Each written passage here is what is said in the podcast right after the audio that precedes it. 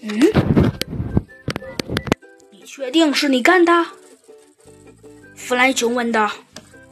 幻先生啊，一口咬定，说道：“是我自己要要干的，没人指使，我是某个外交部间谍机关，呃，直接指挥的。”可是，当问到幻先生同外国间谍机关的联络信号时，他却一问三不知。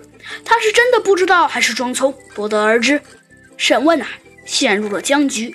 在审问过程之中啊。猴子警长和小鸡墩墩啊，还有兔子警长弗兰熊啊，都注意到了幻先生不断的摇晃着自己的脑袋。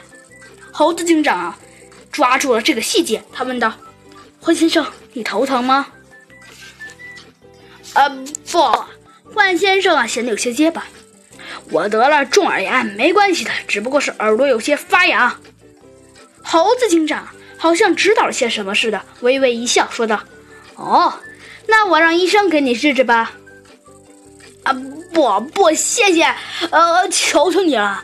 幻先生啊，显得十分慌张，他连连拒绝，说道：“我自己会调查的。”哼，猴子警长冷哼了一声，说道：“小鸡墩墩，在，你去吧幻先生送去医务室。”可是谁知啊，幻先生他一下子蹦了起来。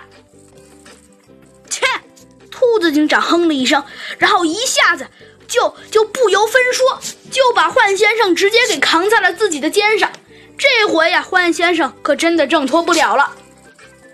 于是啊，兔子警长就强行的让幻先生去了医务室。医务室的医生啊，用镊子从幻先生的耳朵里夹出了一块很硬的小东西，那呀，正是一台的微型的。收发报机，面对微小的收发报机啊，幻先生不得不低下了头颅。在取出微型收发报机的时候啊，他还在工作呢。